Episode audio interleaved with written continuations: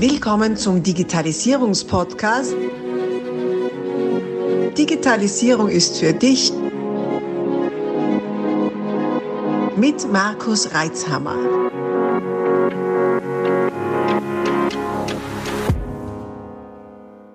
Herzlich willkommen zu einer neuen Folge meines Podcasts Digitalisierung ist für dich. Heute wieder mit einer Interviewfolge und zwar mit Albert Bachmann.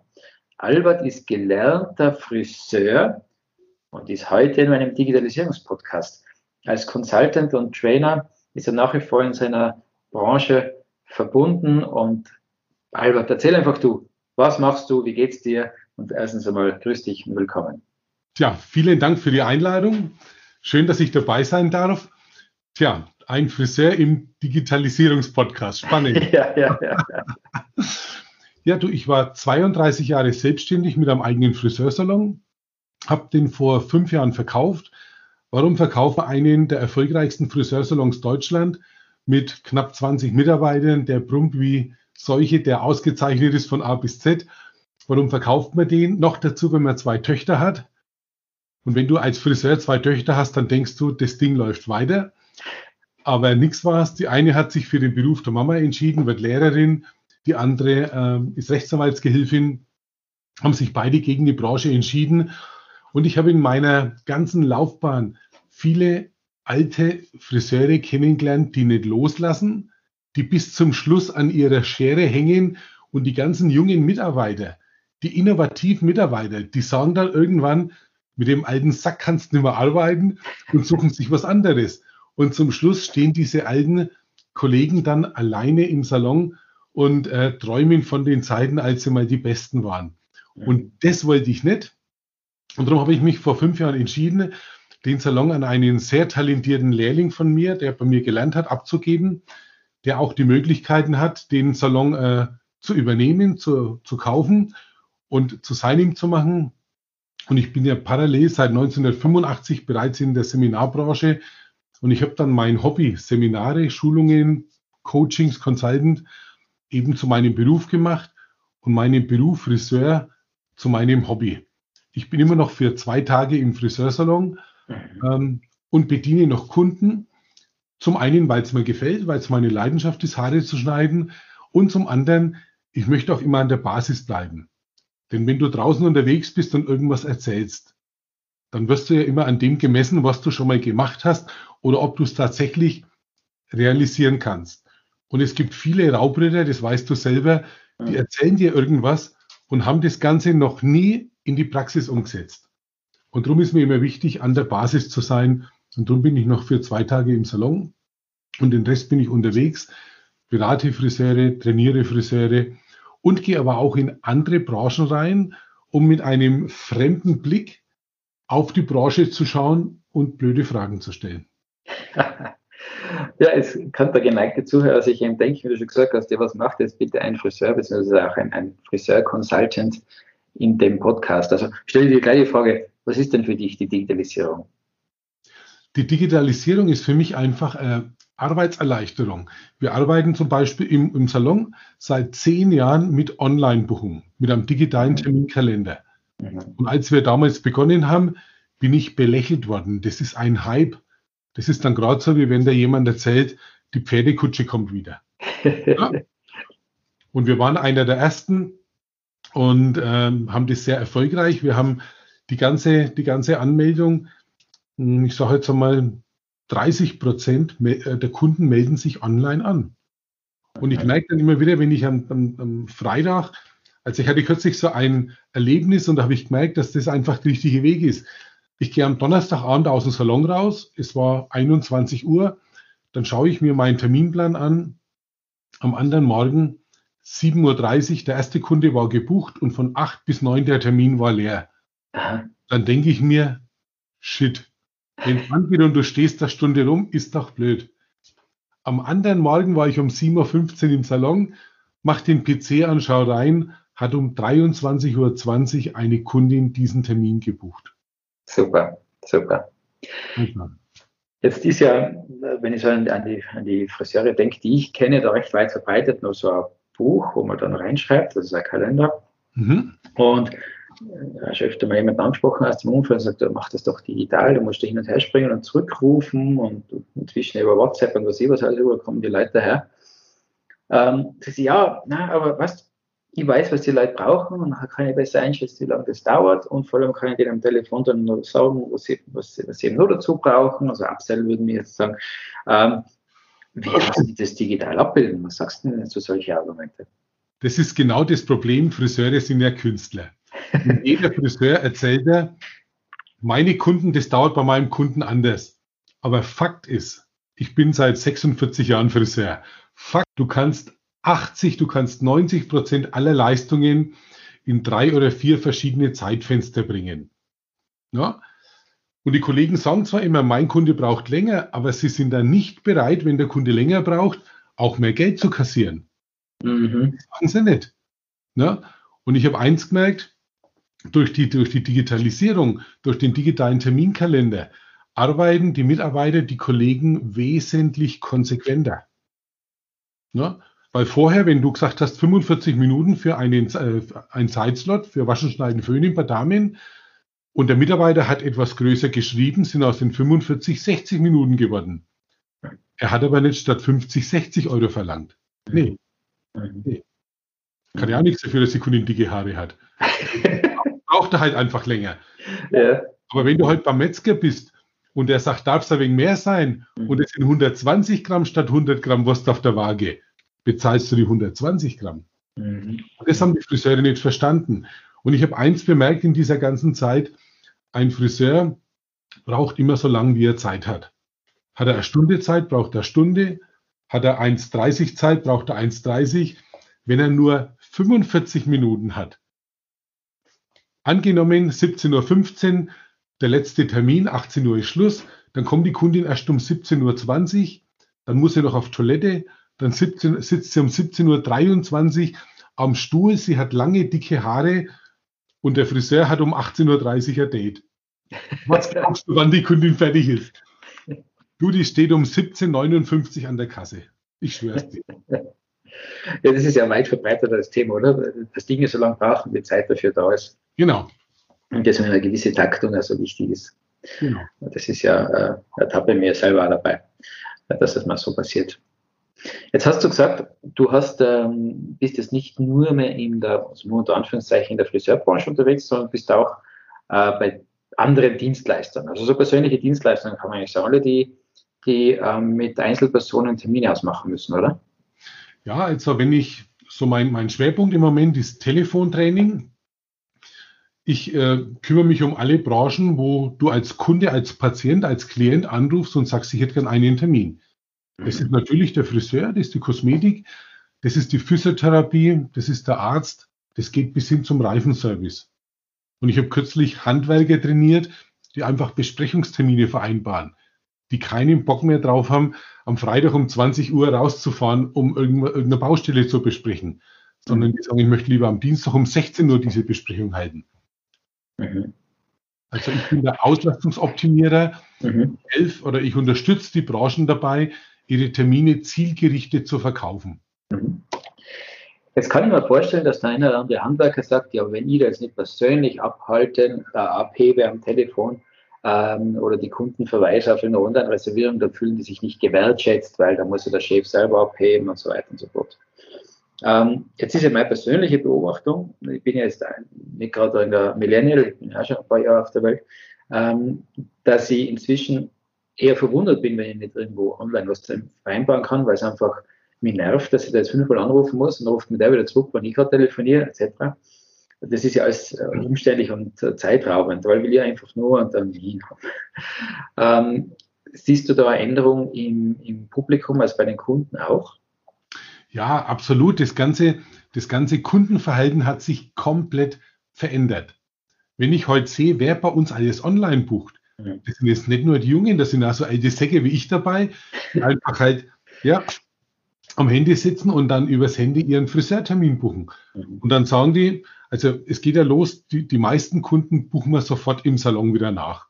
Wenn die gehen, nehmen wir die an die Angel und, und äh, geben denen sofort einen Termin mit. Das ist für mich das Beste, das Einfachste. Ja. Und das nächste ist dann die Online-Buchung. Und äh, im Prinzip soll es einfach so sein, dass der Kunde, wie du sagst, äh, anrufen und dann kommt er nicht durch, dann musst du zurückrufen. Das ist, das ist alles Action. Mhm. Mhm. Das, ja. das Verhalten der Kunden hat sich da wirklich komplett verändert und wird sich auch noch weiter verändern. Mhm.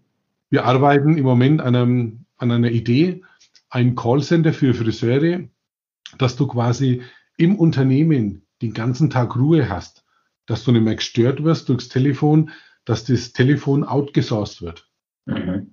Mhm. Ich denke, je kleiner so ein Salon oder Dienstleister ist, also diese Physiotherapeuten, so, die sind ja meistens überhaupt allein, oder? Ähm, desto umständlicher und aufwendiger ist diese ganze Telefoniererei. Weil erst einmal als Kunde, wenn du dort bist, willst du ja nicht, dass der bei einem wegspringt oder die und, und, und das Telefon abnimmt. Und als Anrufer will man aber trotzdem eine gewisse Erreichbarkeit haben. Und das ist natürlich ein Widerspruch, der es nicht aufzulösen gilt. Ne?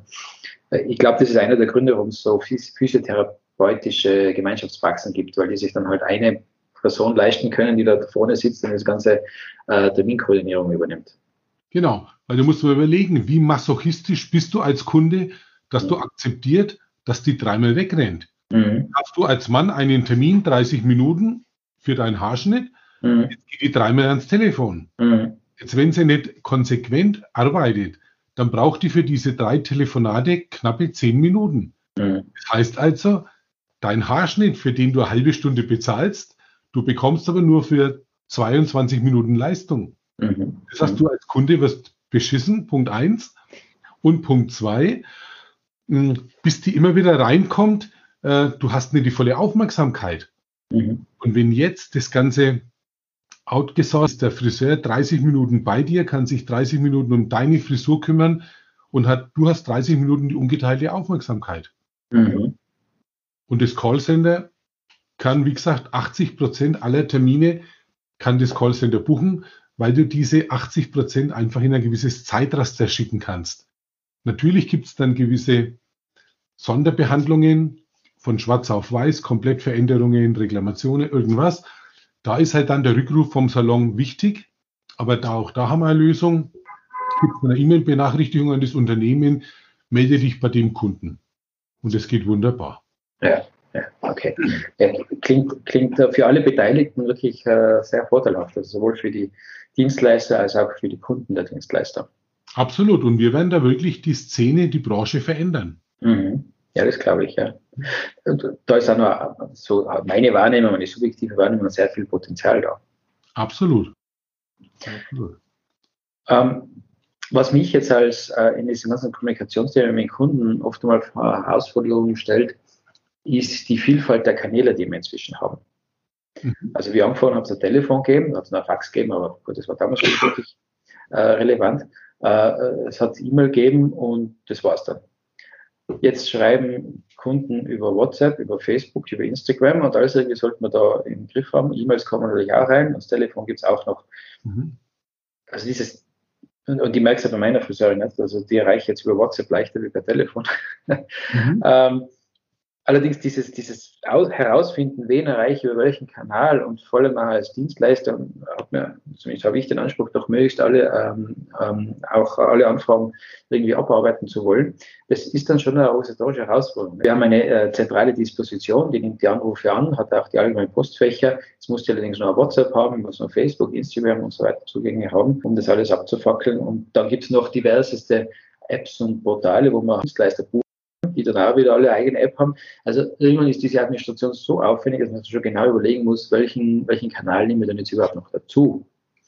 Äh, wie siehst denn du das? Ist das äh, bei, in deiner Branche oder in, in den von dir beratenden Branchen auch so ein Thema? Es ist ähnlich, ja. Und ich sage immer eins, also eine meiner Lebens- oder mein Lebensmotto ist Klarheit schafft Harmonie. Je klarer du deine Spielregeln setzt, desto mhm. einfacher hast du es. Und ich sage, Du kannst bei uns Termine machen, telefonisch und kannst Termine machen online. Wenn du das erste Mal eine WhatsApp-Nachricht akzeptiert hast und darauf mhm. reagierst, bist du verloren. Mhm. Wenn die Kundin über WhatsApp schreibt, ich hätte gerne einen Termin, dann bekommt sie den Link für die Online-Buchung. Mhm. Macht den Ding darüber. Darum haben wir die Online-Buchung. Wenn du das erste Mal auf eine E-Mail antwortest, äh, ich hätte gerne einen Termin da und da, Da kannst du nur eins machen, den Link hinschicken und sagen, mach das Ganze online oder ruf an. Das sind unsere mhm. Kanäle. Und je mehr du dich darauf einlässt, dann verschleißen die dich. Das ist das Thema. Ja. Ich konnte den Termin heute ja auch im Prinzip über dein, über dein Buch und so ist genau. es kommen. Wir haben gar nicht diskutiert. Ich habe mich eingetragen, ausfertig. Es gibt ja. die Möglichkeit für diese Terminierung. Mhm. Bin ich ganz bei dir, ja. Und ja. idealerweise gleich eine automatische Antwort einbauen in diese diversen Kanäle, die man hat. Da ist der Terminlink oder melde dich bei, was auch immer für einen Kanal man eben hat. Ähm, genau. wenn, wenn, der Kunde seinen Termin online bucht, bekommt er sofort eine Terminbestätigung und er bekommt 24 Stunden vor dem Termin eine Erinnerung. Ja. So, hier gut, ja. ist er sowieso. Ich, wir freuen uns, dass wir uns morgen 16 Uhr zum Haare schneiden sehen. Mhm. Diese Terminerinnerung ist ein gutes Stichwort. Hast du das einmal erfasst? Äh, reduziert das die, die äh, No-Shows, wenn man so schön sagt, also die Leute, die dann einfach nicht kommen? Absolut, absolut. Die haben wir um 52 Prozent reduziert. 52 bist du narrisch. 52 Prozent reduziert. Boah, ja, das einer ja. mir sagen, ich habe es vergessen. Denk mal, hallo. Gestern haben wir nur Bescheid gesagt. 52 Prozent reduziert. Wahnsinn, ja, das ist ja ein Riesenfaktor. Also, ja, Wahnsinn. Ich, meine, ich weiß nicht, wie hoch die, die Ausfallquoten da so sind in eurem Gewerbe, gell? aber ich kann mir vorstellen, dass es ein Riesenkostenfaktor ist. Also jetzt nach Corona hatten wir so gut wie keine No-Shows, weil jeder, weil jeder froh war, dass er dran gekommen ist und wir hatten sechs Wochen Weihnachtsgeschäft, hatten dann so zwei Wochen äh, bisher Konsolidierungsphase und sind jetzt wieder so gut zwei Wochen im Voraus komplett gebucht. Wir arbeiten immer noch im Schichtbetrieb. Ja. Also das Team ist zweigeteilt, dass wir die Abstände einhalten können. Und ähm, wenn du lange auf einen Termin warten musst, dann verschiebst du den nicht. Mhm. Wenn du weißt, hey, wenn ich jetzt nicht kann, ich kriege morgen den nächsten, dann bist du, dann fällt es dir leichter, äh, abzusagen oder zu stornieren. Mhm. Wenn du aber erst einmal, wenn du weißt, ich sage jetzt ab, dann muss ich drei, vier Wochen warten, dann überlegst du das zweimal. Ja. Das habe ich gemeint. Je leichter du einen Termin bekommst, desto leichter sagst du ab.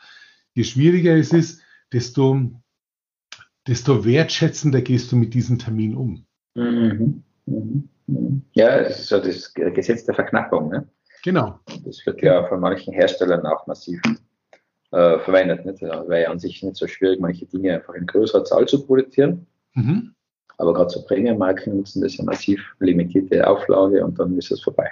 Ja, mhm. ja gut. Ja. Mhm. Äh, wenn, du, wenn du jetzt sagst, äh, Termin verschieben und so weiter, bietet sie das dann oder empfiehlt sie das auch online zu machen oder muss dann richtig der Kunde anrufen? Der Kunde kann bis 24 Stunden vorher den Termin online verschieben. Mhm. Wenn er innerhalb dieser 24 Stunden Frist ist, dann geht es nicht. Mhm. Dann muss er anrufen. Okay, okay. Dann muss er anrufen. Mhm. Das hat aber keinen technischen Grund, sondern, sondern eher einen organisatorischen, nehme ich mal an. Genau, genau, weil stell dir vor, du hast einen Tag, der ist komplett gebucht, weißt dann wieder, und auf einmal schaust rein, dann hast du drei Lügen, weil die halt absagen. Ja. Das funktioniert nicht. Ja, ja. Okay. Bewusst gemacht, 24 Stunden vorher muss die telefonische oder muss der Anruf kommen, um eben da was zu klären. Mhm, mhm, okay. Ähm, ich habe gesehen, also wenn ich dich google, du hast da jetzt inzwischen auch Online-Angebote in ja. Portfolio. Das ist, glaube ich, neu, oder? Ich habe, ähm, also das erste Online-Angebot habe ich vor zwei Jahren mit Dirk Kräuter zusammen einen Online-Kurs herausgebracht, Salon Empire. Mhm. Da geht es um die ganze Betriebsorganisation, es geht um das Telefon und es geht natürlich ums Verkaufen. Und wenn ich Telefontraining mache, dann ist es ja Verkauf, Terminverkauf. Ja. Und da habe ich eben mit Dirk diesen Online-Kurs gemacht, der ist seit zwei Jahren, ist der gelauncht. Und ich habe jetzt Corona genutzt und habe drei Online-Kurse in dieser Zeit gelauncht. Einen reinen Telefonkurs, einen Kurs Weihnachtsgutscheine verkaufen. Mhm. Wir machen zum Beispiel eines, im November und im Dezember verkaufen wir an unsere Kunden hochwertige Gutscheine mit einem kleinen Nachlass. 200 Euro, 600 Euro, 1500 Euro. und wenn du dir, du lachst. ja, ich finde das faszinierend. Wir haben Männer, wir haben Männer, die kaufen sich einen 600 Euro Gutschein beim Friseur. Wir kommen okay. ihn für 550 Euro, das sind 8% Nachlass. Und wir binden dich mit dem 600 Euro Gutschein, binden wir dich ein Jahr an unser Unternehmen. Mhm. Und überleg mal, was gibt es denn für bessere Kundenbindung als ein Verkaufsgutschein? Ja. Da habe ich einen Online-Kurs eben gemacht und erkläre quasi die ganze, der ganze Aufbau, wie, wie konzipierst du die Gutscheine, weil wenn ich so rausschaue, manche Menschen geben Nachlässe auf ihre Gutscheine, die haben, haben überhaupt noch nicht analysiert, dass sie sich das gar nicht leisten können. Okay. Du kannst dir nur so viel Nachlass geben, wie du Gewinn hast oder weniger Nachlass, wie du Gewinn hast. Wenn du 20% Gewinn hast, kannst du keine 30% Nachlass geben. Das funktioniert nicht. Also diesen Online-Kurs habe ich gemacht und dann ähm, bin ich ja so ein, ein Weltmeister im, äh, im, im Krümelsuchen, Spielregeln und Checklisten. Da habe ich nochmal einen, einen Online-Kurs. Wie kannst du Unternehmensspielregeln entwickeln? Was gehört da alles rein? Was ist wichtig? Und Checklisten Tagesbeginn, Tagesende.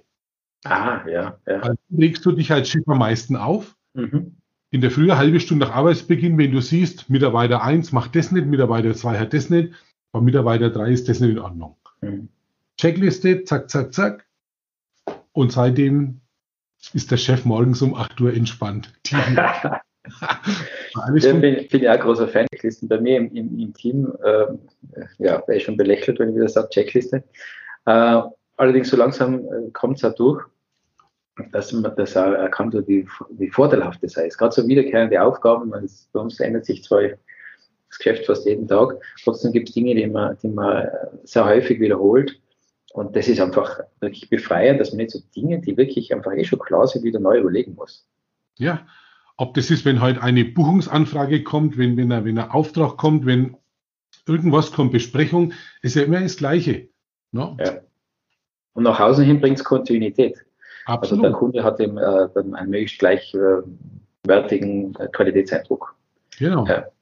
So viele interessante Inhalte. Wir stoppen hier und machen aus dieser Podcast-Aufzeichnung einen mehrteiligen Podcast. Bleib also dabei, um keine Inhalte zu verpassen und die nächsten Folgen auch hören zu können. Abonnier doch gleich unseren Podcast und vergiss nicht, eine 5-Sterne-Bewertung zu hinterlassen. Bis dann, wenn es wieder heißt, Digitalisierung ist für dich mit Markus Reitzhammer.